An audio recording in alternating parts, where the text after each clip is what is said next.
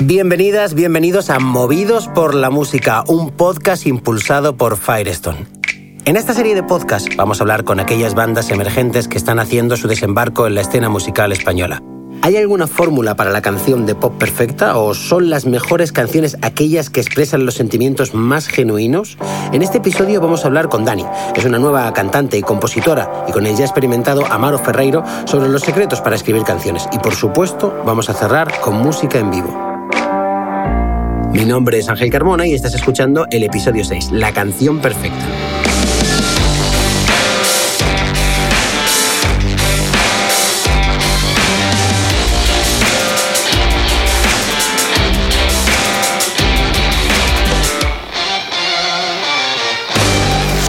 Yo soy Ángel Carmona, soy tu host, soy periodista, soy presentador de radio musical. Es probable que me hayas escuchado alguna que otra mañana en Hoy Empieza Todo de Radio 3, de 7 a 9 de la mañana, o puede que nos hayamos visto en algún concierto de la escena indie española. Para mí, una de las mejores sensaciones del mundo es cuando escuchas una canción muy especial por primera vez y ya sabes que no va a parar de sonar por las próximas dos semanas.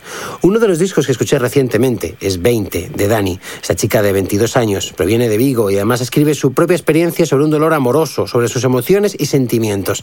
Tiene muchas influencias de artistas que van desde Robert Johnson, Beach Boys, New Order, Charlie XCX o Yo Crepúsculo. Vamos a comunicarnos con la primera protagonista del podcast de hoy, Dani.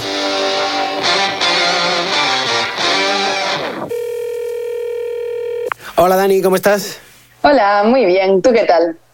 Muy bien, muy contento de volver a hablar contigo. Eh, la, última vez cuando hablamos en, Hoy Empieza Todo, eh, hicimos la, Wikipedia, la página wiki de, Dani, eh, diciendo, bueno, pues igual no hay tanta gente que todavía lo conozca y me encanta ese momento, ¿no? En el cual cada vez hay una, dos, tres, cinco, diez, mil personas que te van conociendo. este es el momento en el cual tú también puedes crear tu propia leyenda, así que te pido a ti, por favor, que te presentes. Yo me callo, si dices alguna cosa que yo sé que es mentira, para mí serán todas verdades y esta es la presentación de Dani, cuando tú quieras. Pues pues yo soy Dani, una chica de gallega de 22 años y acabo de sacar mi primer disco 20, un disco de ocho canciones eh, compuestas por mí y producidas por Aaron Rooks. Y la verdad es que muy contenta de haber podido sacar el disco y sobre todo ahora eh, en esta nueva normalidad tan rara y en esta situación mundial tan difícil, pero muy contenta. Has estado eh, siempre cerca de la música y también te ha dado para terminar estudios. Eh, ¿Tienes ya ese diploma, esa licenciatura que le gusta tanto a los padres enmarcada a una orla por ahí o alguna cosa así? Pues bueno, yo me gradué el año pasado en Publicidad y Relaciones Públicas y bueno, la orla no la tengo. De hecho, debería ir a buscarla ahora que me lo dices. ¿Llegaste a trabajar de ello? Sí, llegué en un par de sitios, entre ellos el volcán, que ahí es donde hice las, las prácticas de la carrera, y en un par de sitios más, la verdad es que siempre relacionado con la música, eh, de producción de conciertos o en el departamento de comunicación de algún sitio eh, de un festival o cositas así. Eh, eh, eso nos lleva a un lugar apasionante, ¿no? O sea, que tú entraras por la puerta del El Volcán eh, como un, estudiante de Publicidad y Relaciones Públicas que venía a hacer unas prácticas y ahora eres una de las grandes apuestas del sello El Volcán. Sí, la verdad es que, bueno, cuando empecé a hacer las prácticas ahí, en ningún momento me imaginaría que ahora, un año después, acabaría de sacar mi primer disco, o sea que fue todo bastante espontáneo y muy guay porque aprendí un montón con ellos. Eh, además, tenemos una relación súper bonita y me siento en súper buenas manos, mm, así que no puedo pedir más, la verdad. O sea, ¿cómo, ¿cómo, llegaron a escuchar tu música? ¿Es ese momento en el que te dejas tu música? Ay, perdón, que me he dejado el ordenador sonando música. ¿Cómo, cómo, cómo fue ese movimiento eh, en el cual tus canciones empezaron a sonar? Eh, bueno, yo desde el primer momento dije que cantaba, que componía y tal. Y en la oficina había una guitarra y muchas veces yo me quedaba a comer al mediodía y eh, justo Liñán al mediodía no se quedaba a comer, pero estaban Kiko y otros compañeros, entonces yo a veces cogía la guitarra y me ponía a cantar así. Y, y bueno, me escucharon y Kiko me escuchó y entonces ya algo le diría a Liñán. Y tiempo después hice un concierto en acústico en el Lucy y vinieron a verme ahí pues compañeros del volcán y también Aaron Rooks y otros músicos y a raíz de ahí que escucharon todas mis canciones y todo pues surgió eh, cuando empecé a trabajar con Aaron y todo esto. Eh, en este caso, eh, ya conocemos la historia relacionada con, con aerolíneas federales y, con Siniestro Total, pero te pregunto por los referentes que te hicieron querer hacer música, ¿no? No sé si, si hay otros, otros músicos, otros discos, eh, otros artistas que dijiste, bueno, si esa persona puede o como esa persona me gustaría hacer música a mí. Pues la verdad es que sí. hombre, el hecho de que mis padres hayan bueno, se hayan dedicado a la música durante ese periodo de tiempo y tal. No lo suelo pensar demasiado porque eh, es algo que sé desde que nací, entonces que no me doy cuenta y es cuando de repente alguien eh, me dice, ostras, esa es la hija de tal o tal, cuando digo, ostras, es que en realidad es muy guay, ¿no? Que mis padres hayan estado ahí en ese momento tan importante de la música pero no me inspiré en ellos para decir quiero ser artista porque lo veía como algo muy habitual en mi familia, pero sí que crecí con, con un montón de referencias musicales de muchísimos estilos, que sí que es verdad que no hay ningún artista en concreto que, que yo quisiera ser como él, ¿no? ¿no? O quisiera seguir sus pasos, pero sí que eh, yo creo que crecer tan rodeada de música, porque además mi padre, bueno, mis dos padres, pero sobre todo mi padre, siempre me educó mucho en ese sentido. Yo creo que eso fue lo que me impulsó a querer aprender música. Eh, después de, más de un año de trabajo en el cual hemos ido conociendo canciones, sale ese primer disco, 20 además, en, tiempos de, confinamiento y en tiempos de pandemia. ¿Qué sensación te dio eh, el sentir que salía un disco? No, no sé si en 2020 eh, ¿tiene sentido todavía esa alegría de decir saco el disco? ¿O ya ir sacando poco a poco con, goti, con cuentagotas las canciones eh, conforma un, la suma de un disco, no? Yo la verdad es que con cada, cada canción, cada single que sacamos, desde el primero que fue Mira hasta Si te vas, que fue el último antes del disco, me ilusioné un montón y yo creo que cada, un, cada single lo celebré como si sacara un disco. Eh, pero sí, el disco me emocionó mucho, sobre todo cuando eh, ya lo tenía masterizado y en orden y todo listo para hacerse público y no sé, era como en un año eh, trabajamos un montón y después de todo esto del coronavirus y la incertidumbre de cómo iban a estar todas las cosas, saber que podíamos seguir con el disco adelante, pues me, me alegró mucho y me emocionaba mucho también. Entonces sí, yo creo que ahora pues puede funcionar tanto sacar singles sueltos como disco. En mi caso, eh, sí que es verdad que mis canciones no siguen una misma historia, un mismo hilo conductor, pero sí que eh, son como pequeñitas historias y con un concepto muy claro y que se iban a entender mucho mejor todas juntas. A mí me, me, gusta mucho desde, desde Lágrimas a Cómo solía creer, ¿no? Un disco cortito eh, que tiene el, pop como bandera y creo que es perfecto para el tema del podcast de hoy, que es la canción perfecta, ¿no? Esa es una de las razones por las que queríamos hablar contigo, ¿no? Eh, eh, siete de las ocho canciones del álbum creo que fueron escritas por ti. lo primero, vamos, a, vamos a crear unos antecedentes, ¿no? ¿A qué edad empezaste a componer y de qué trataba la primera canción que compusiste, si te acuerdas? Pues mira, la, la primera canción que... Yo empecé a componer muy tarde, porque eh, pensaba que era algo que no iba conmigo, que bueno, sí que quería componer, pero que no tenía esa capacidad. Y hasta que un día de repente que tendría, fue bastante tarde, 18 años yo creo, cuando escribí mi primera canción, era en inglés, porque pensaba que solo sabía componer en inglés, claro. Y hablaba pues de amor, pero muy simple además. O sea, sí que es una melodía, la de esa canción que todavía me acuerdo y sí que creo que estaba muy bien realmente, pero tengo que darle una vuelta al tema de la letra. Eh, ¿Llevas un diario contigo? Eh, ¿Anotas los pensamientos de alguna manera? ¿Tienes algunas notitas en el teléfono donde tú vas apuntando ideas? ¿O es todo a partir de sentarse y, en una banquetita y tener un proceso de composición? Pues mira, a mí siempre envidio un montón me encanta la gente que tiene diarios y libretas y es súper organizada con eso y tal. Yo en ese sentido soy un desastre y por más veces que me he comprado libretas y de todo, tengo cinco días la emoción de la libreta, luego me olvidé de esa libreta.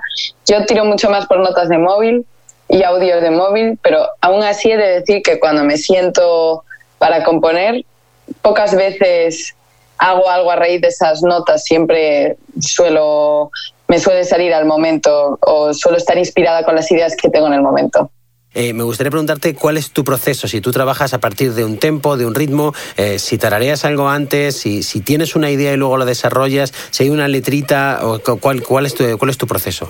Pues eh, normalmente mi proceso es ponerme a jugar con la guitarra y de repente cuando no me doy cuenta estoy repitiendo una cosa que me gusta mucho y se me ocurre una na, na, na, con que acompañarlo que también me gusta mucho y eh, de repente me surge una melodía que me parece súper guay y ahí es cuando recurro más a pues esa frase que se me ocurrió, que tengo apuntado en la nota del móvil o una idea así que me inspire y a raíz de esa frase o esa idea escribo la letra.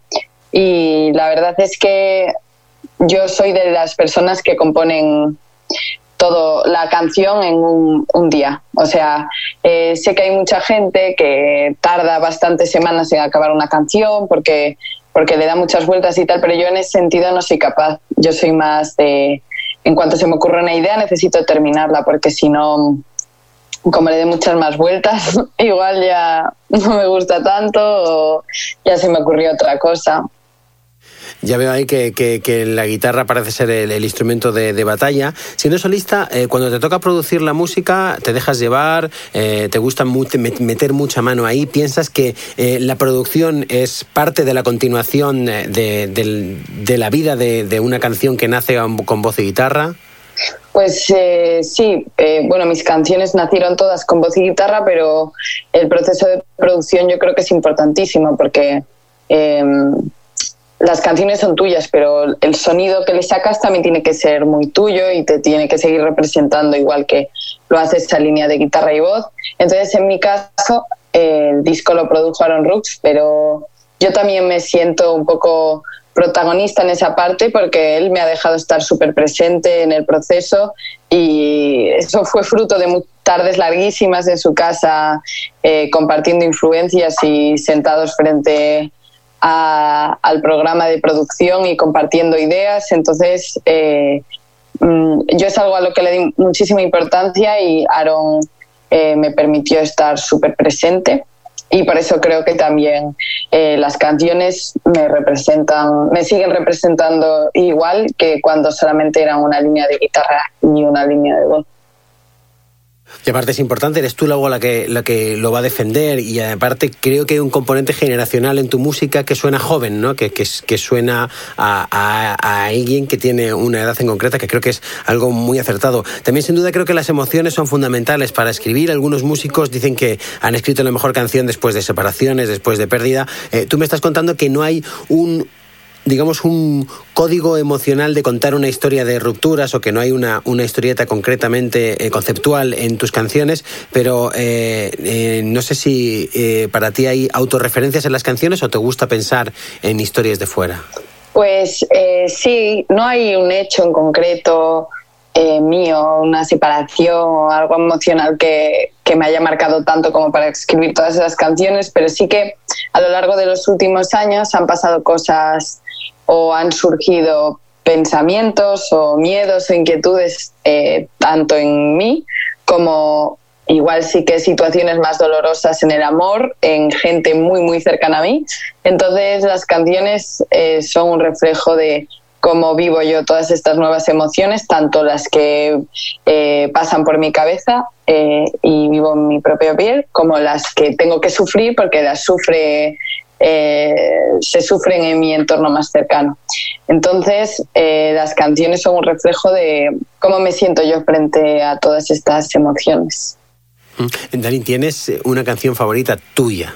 Eh, que te guste tocar a ti, independientemente de que sea la que más gusta, esa es la que dices tú, este es mi momento, ¿no? Esta me la canto y me gustaría saber cuál ha sido el proceso de, creación de esa canción por esto que dices del momento ese especial que tienes para cantarla y tal, eh, voy a escoger Como solía creer, que es la canción que cierra el disco, que es una canción que me costó mucho como... Ahora es de mis favoritas, pero me costó mucho como aceptar esa canción y, y encontrarle sentido con las otras y sobre todo pues querer producirla. Yo casi que la iba a descartar del disco porque yo creo que al final era porque es una canción como tan sincera, tan directa y tan tal que una parte de mí le, le daba como no sé, un poco de, no sé explicarlo. Entonces, eh, me costó un poco eh, incluir esa canción, pero una vez que lo hice y empezamos a trabajar sobre ella, pues a día de hoy se ha convertido en una de mis favoritas. Y además que eh, es una canción que me recuerda mucho a cuando yo estaba en mi habitación componiendo solo con esa línea de guitarra y esa línea de voz, pues lo mismo con una línea de piano y una línea de voz. Entonces, a la hora de cantarla en directo, me, me, trae así ese recuerdo de estar como en casa y me, me gusta mucho. Y a su vez también eh, cuando la escucho en casa, pues me parece una de las canciones más especiales del disco. Estamos buscando la canción perfecta. Eh, hay una canción perfecta emocional para Dani, eh, pero me gustaría preguntarte, para ti, ¿cuál es tu canción favorita en la historia de la música? ¿no? Te dejo incluso buscar un ramillete, ¿no? Pero esas canciones que dices tú, ah, o sea, no te digo que ya que sea la canción eh, que, que, que, ansías componer, porque igual ahí se produce una brecha, sino las canciones que tú escuchas y que, te gusta darle una y otra vez al play. Eh, bueno, pues es que esa pregunta es dificilísima porque hay tantas que seguro que ahora mismo te voy a decir una y luego eh, voy a colgar y voy a decir, pero qué tonta, como dices esta y no dices esta, así es increíble. Pero mm, te voy a decir una canción que eh, curiosamente descubrí igual hace un par de años, pero me parece una canción mm, redonda, que es la de I'm Not in Love de TNCC. Y es una canción que me hubiera encantado componer, que me encanta escuchar y que me parece redonda en todos los sentidos, eh, que fue algo súper fresco en su momento y para mí lo sigue siendo a día de hoy. Así que voy a decir esa canción. Me la quedo y además eh, la, reivindico junto a ti. Eh, todavía queda muchísimo por delante, Dani. Creo que eh, ese es un, valor en alza, ¿no? Sentir que, que, vas a tener muchos años para, para equivocarte y muchos años para acertar también, ¿no? Para probar, sin duda quiero imaginar que, a veces en tu cabeza se amontonan algunos nombres, algunos deseos, algunas ilusiones. Ya has currado con, con Aaron Rooks, eh, pero eh, ¿hay alguien con el que te gustaría trabajar en el futuro? ¿Alguna compositora, algún compositor eh, con, el que hacer una canción? Ana Limón, una productora, un productor, algún músico, alguien que digas tú, jo, me encantaría que, que esto pasara. Pues sí, la verdad es que mm, Además, estamos en un momento que hay un montón de artistas emergentes, además dentro del género del pop, que me parecen súper interesantes y me encantaría colaborar con muchísimos de, ellos. Bueno, de hecho, eh, tuve la suerte de hacer una pequeña colaboración con Rusowski, eh, Daniel Daniel Carcé y Alke en un EP de remixes que saqué hace poco. Y, y más allá de remixes, de remixes sí que me gustaría colaborar con, con, un montón de artistas haciendo música nueva. Y bueno, por ejemplo, con La Casa Azul, con Guillermo Milky Way, me encantaría porque es, siempre lo digo que a nivel nacional es mi, de mis principales referentes eh, desde que soy bastante pequeña, porque a mi padre le gustaba mucho y me lo transmitió y me lo enseñó, entonces eh, lo admiro un montón. Eh, ¿cuáles, eh, ¿Cuáles son los planes de futuro de, Dani? ¿Tienes eh, ya marcada una, una agenda post-COVID, aunque todavía estamos en un tiempo de pandemia? Pues espero que mm, sí, estamos haciendo, pues intentar tocar ahora con estos conciertos tan raros que bueno, yo ya tuve la suerte de poder hacer dos y espero que vengan muchos más. Y bueno pues espero poder eh, trabajar mucho sobre el disco hacer mucha promo y además empezar a, a trabajar sobre canciones nuevas para poder empezar a sacar nuevo material el año que viene Dani, que disfrutes muchísimo de, de, toda tu carrera, ¿no? Y sobre todo del tiempo presente, ¿no? De, sentir que, faltan mil cosas por hacer y que por ahora, pues, eh, vas a, pasos eh, muy confiados eh, en los cuales se va percibiendo ya una recepción de un público eh, y que además eh, sigas disfrutando mucho porque se nota que hay, algo que en lo cual eh, hay, un, hay un goce personal y eso es lo que se transmite al, público. Pues muchísimas gracias, de verdad. Espero sí poder seguir disfrutando mucho y haciendo cosas y, que sigamos en contacto. Así que muchísimas gracias. Muchas gracias, Dani. No te vayas muy lejos, que más tarde queremos escuchar tu canción en directo. Pero antes de escuchar a Dani, hablamos con alguien al que le sobra experiencia escribiendo, no solo para su propio proyecto, sino también para reconocidísimos artistas como Sergio Dalma, Iván Ferreiro o Raiden. Él es Amaro Ferreiro. Amaro Ferreiro, ¿cómo estás? Pues muy bien. La verdad que muy contento de estar aquí hablando contigo. Como siempre, es la misma sensación que tengo yo con, contigo. Tú ya tienes un nombre en la industria musical desde hace muchísimo tiempo, pero para algunas generaciones a lo mejor de repente eh, no, no hay conexión. Entonces, me gustaría que, que, que, tú pudieras describirte, ¿no? O sea, ¿dónde te sientes más cómodo? ¿Como, como artista, como productor, como intérprete, como compositor, como un todo, como un, como un nada de todo?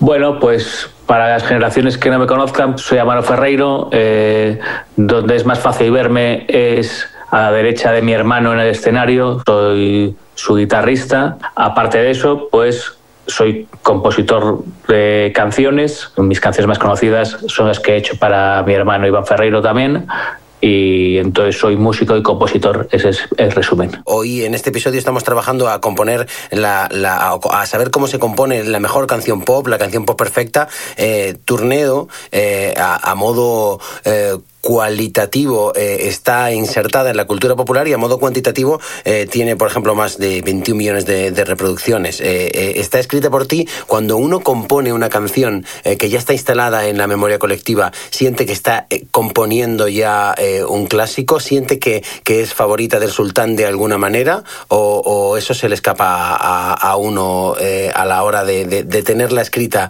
y, ya es elección del que la escucha.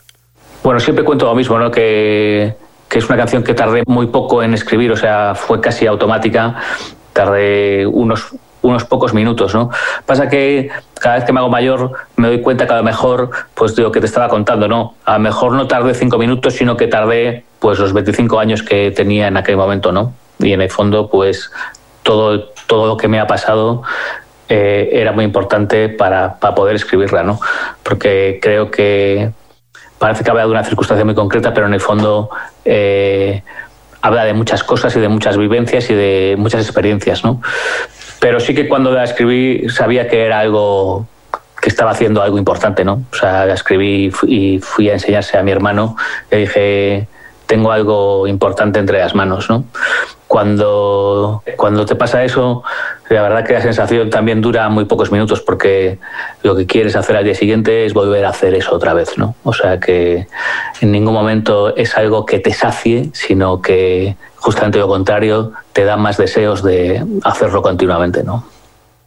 Me gusta esa, esa definición de temporal que has, que has marcado. Cinco minutos para hacerla, pero toda una vida para llegar a esos cinco minutos para poder hacerla. José María Granados de, de Mamá eh, comentaba que él hacía las canciones en, en, diez minutos y decía que eso no, no restaba trascendencia a, a, construir el pop. Eh, no sé si tú ya has trabajado con distintos tiempos a la hora de crear una canción. Hay veces que uno la abandona eh, o, la tiene que ir recogiendo en, trocitos o, a veces es mejor que, esa, que esos cinco minutos de, gloria que aparecen después de haber trabajado tanto eh, sean los que realmente merecen la pena.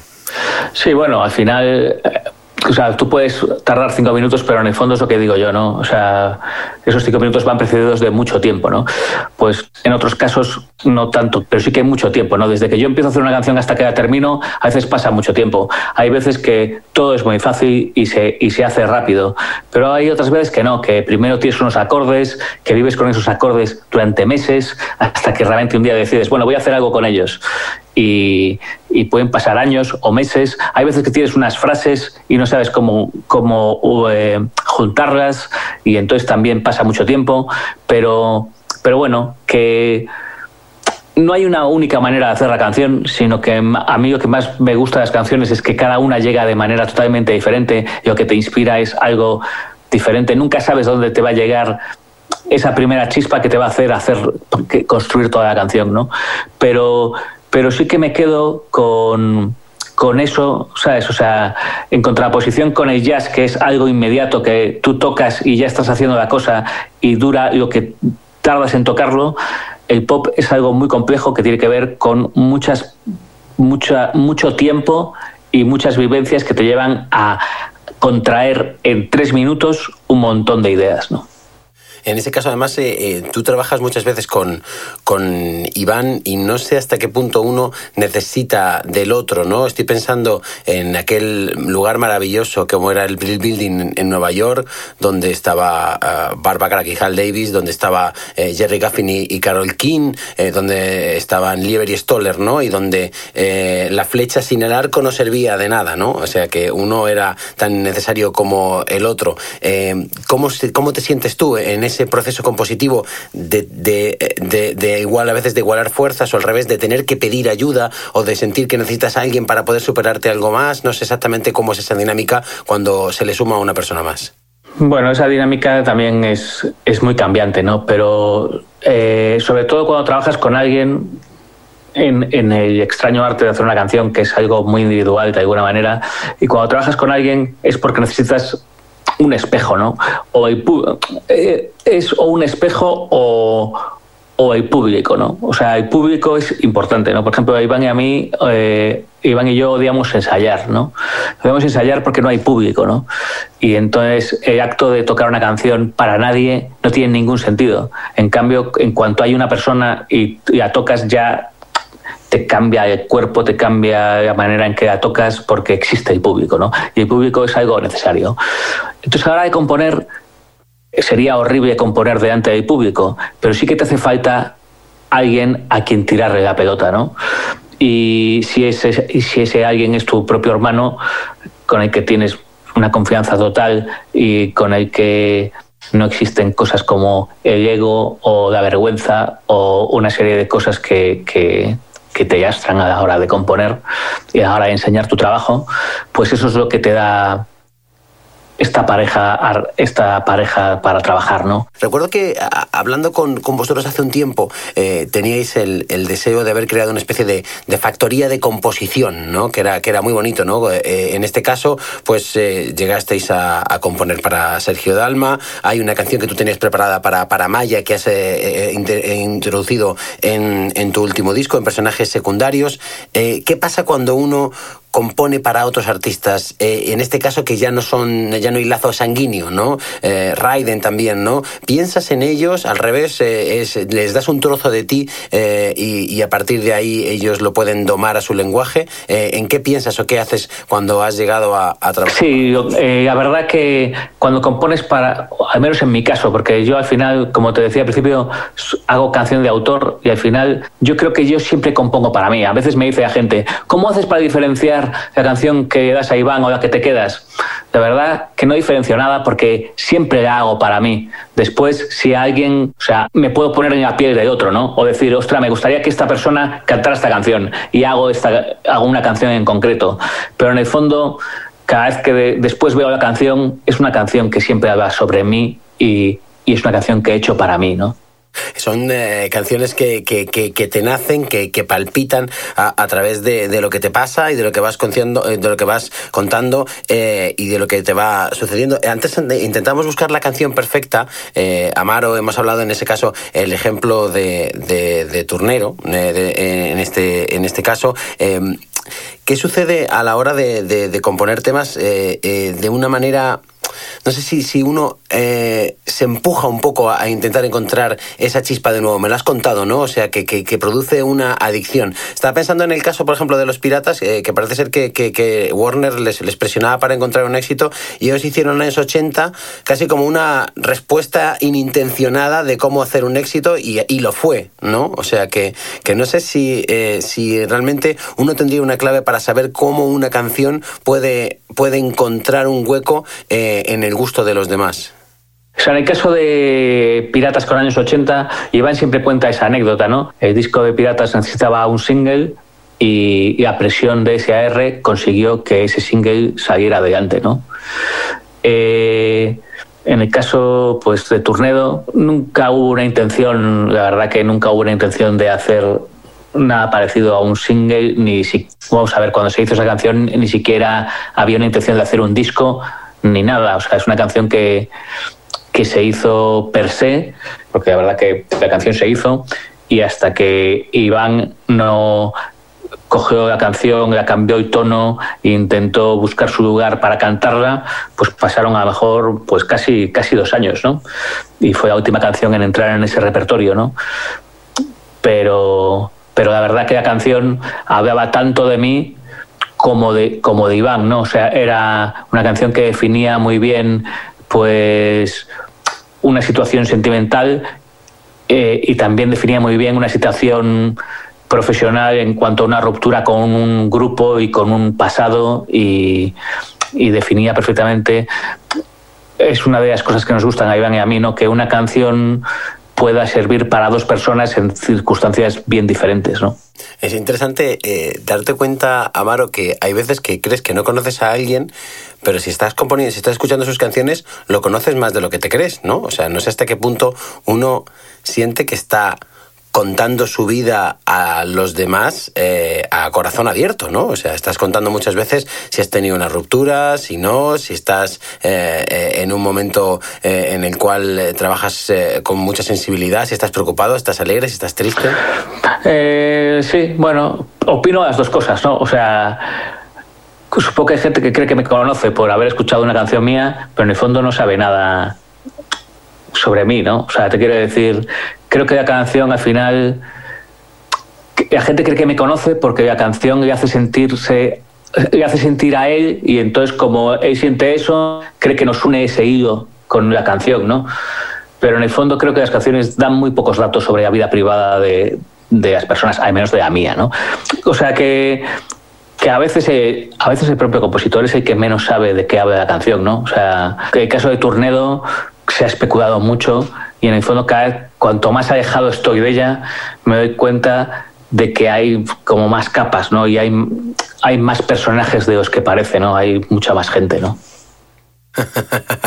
Interesante que tú sigas interpretando tu propia canción, ¿no? Sin saber exactamente eh, cómo nace, de dónde viene, pero claro, ahí está la magia de, este oficio. Amaro, eh, ¿qué canción, qué canciones para ti son perfectas? Ya te lo digo eh, como aficionado a la música y también como persona que hace canciones. No sé si de repente algunas veces has hecho una lectura más allá del, del fan o del oyente de canciones, sino como compositor o como intérprete que dices tú, caray esto está, esto está perfecto, lo mires por donde lo mires.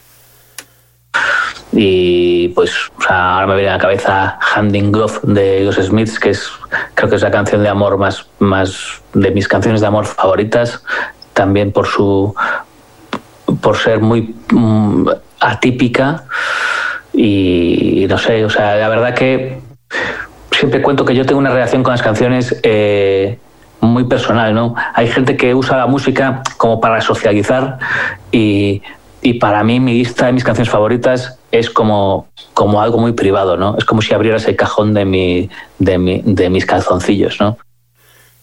doy fe, doy fe eh, que cuando Amaro ha venido a, casa yo le estaba poniendo canciones y le decía que yo sentía que era como parte del menú de mi casa, ¿no? Es decir, he pensado que venías tú y estoy poniendo esta música y recuerdo, y luego cuando me explicaste esto, eh, le di, eh, encontré mucho sentido en la explicación que efectivamente hay un territorio en lo privado, en el amor a las canciones, que es como, mira, es que siento como efectivamente que te estoy enseñando mi ropa interior.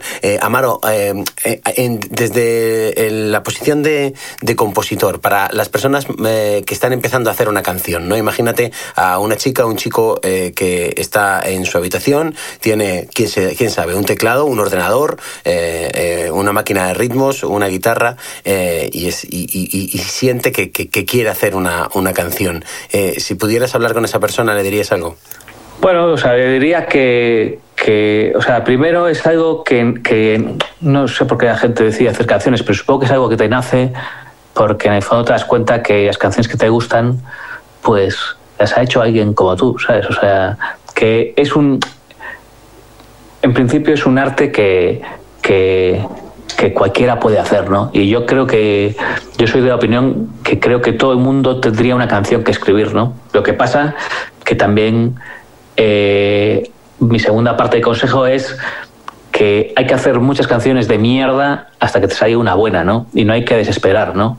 Pero cada canción mala que haces es un aprendizaje hasta el día que te das cuenta que que sabes cómo disfrutar de la canción, ¿no? que sabes cuándo empieza y cuándo la acabas y dices, vale, esto cuenta lo que yo quería contar y yo creo que vivimos una época que a lo mejor le damos demasiada importancia a, a el arte, ¿no? O sea, el arte parece en cuatro letras, pues que siempre están como en mayúscula y, y no sé qué pasa, ¿sabes? Pero en el fondo el arte no es nada más que una expresión de, de nuestro lado humano, ¿no?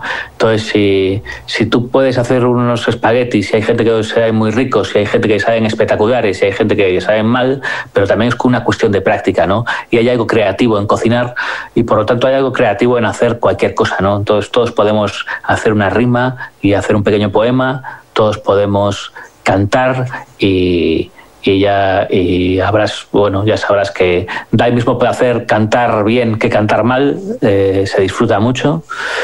Y, y, por y por lo tanto todos podemos hacer canciones, todos podemos hacer una pequeña película con nuestra cámara del móvil y todos podemos disfrutar de cualquier expresión artística y ya está, ¿no? Todo el mundo puede hacer una canción, todo el mundo puede cocinar. A Amaro las judías verdes con patatas le salen muy muy bien, Sí. doy fe. Así que eh, igual, casi, casi, casi igual que las canciones. Así que Amaro, ha sido un placer eh, buscar contigo esa canción perfecta que no existe porque al fin y al cabo todo es subjetivo, ¿no? Todo tiene que ver con eh, la mente eh, y el corazón del que lo escucha. Así que gracias por compartir mente, corazón y experiencias. Pues un placer, ya sabes que es una maravilla hablar contigo y muchas gracias por haberme invitado a esto. Ya hemos hablado mucho, es tiempo de música ahora mismo. Dani, ¿qué canción vamos a escuchar? Pues vais a escuchar una versión acústica de Si te vas. Allá que vamos.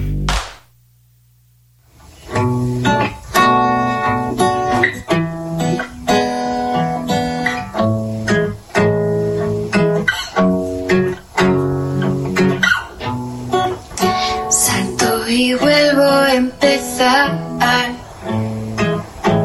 sin mirar, sin respirar, buscando alguna señal que me diga por dónde caminar. Y más quería yo saber qué hacer para que me mires una y otra vez. A mí no me si hace frío calor, siempre y cuando estés tú para sentirme mejor. Para poder tenerte más, para que me quieras igual. Así que avisa solo si te vas.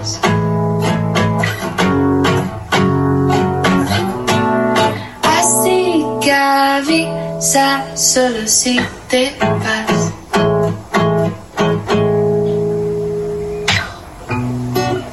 Salto y esta vez de verdad voy hacia ti. No intentes escapar. Cada vez que vengas a buscar un poco de mí, siempre lo encontrarás. Y más quería yo saber qué hacer para que me mires una y otra vez. A mí no me importa si hace frío o calor, siempre y cuando estés tú para sentirme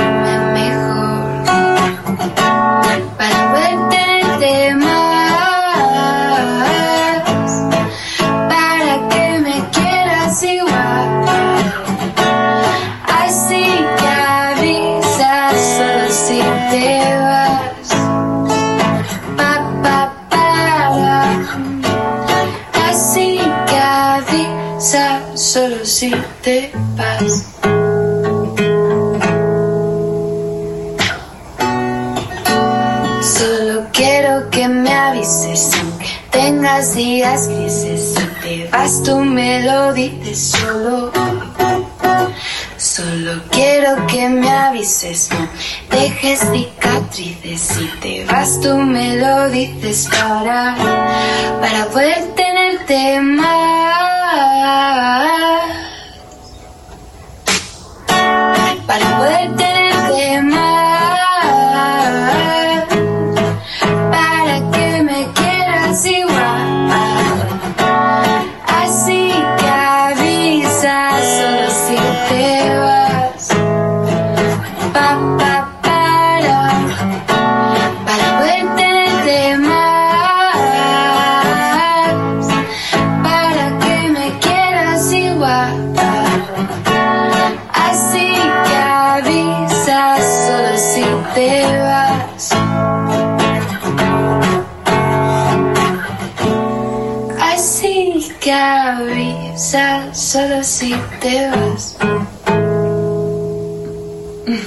Si te vas, Dani sonando en directo en Movidos por la Música. Que todo vaya muy bien, Dani. Mucha suerte. Hasta luego.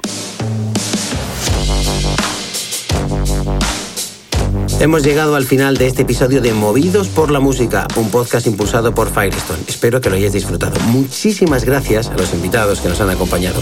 En el próximo episodio vamos a hablar con Alice Wonder sobre cómo triunfar en la industria musical. ¿Qué significa ser un músico a tiempo completo? Hasta el próximo episodio. Chao.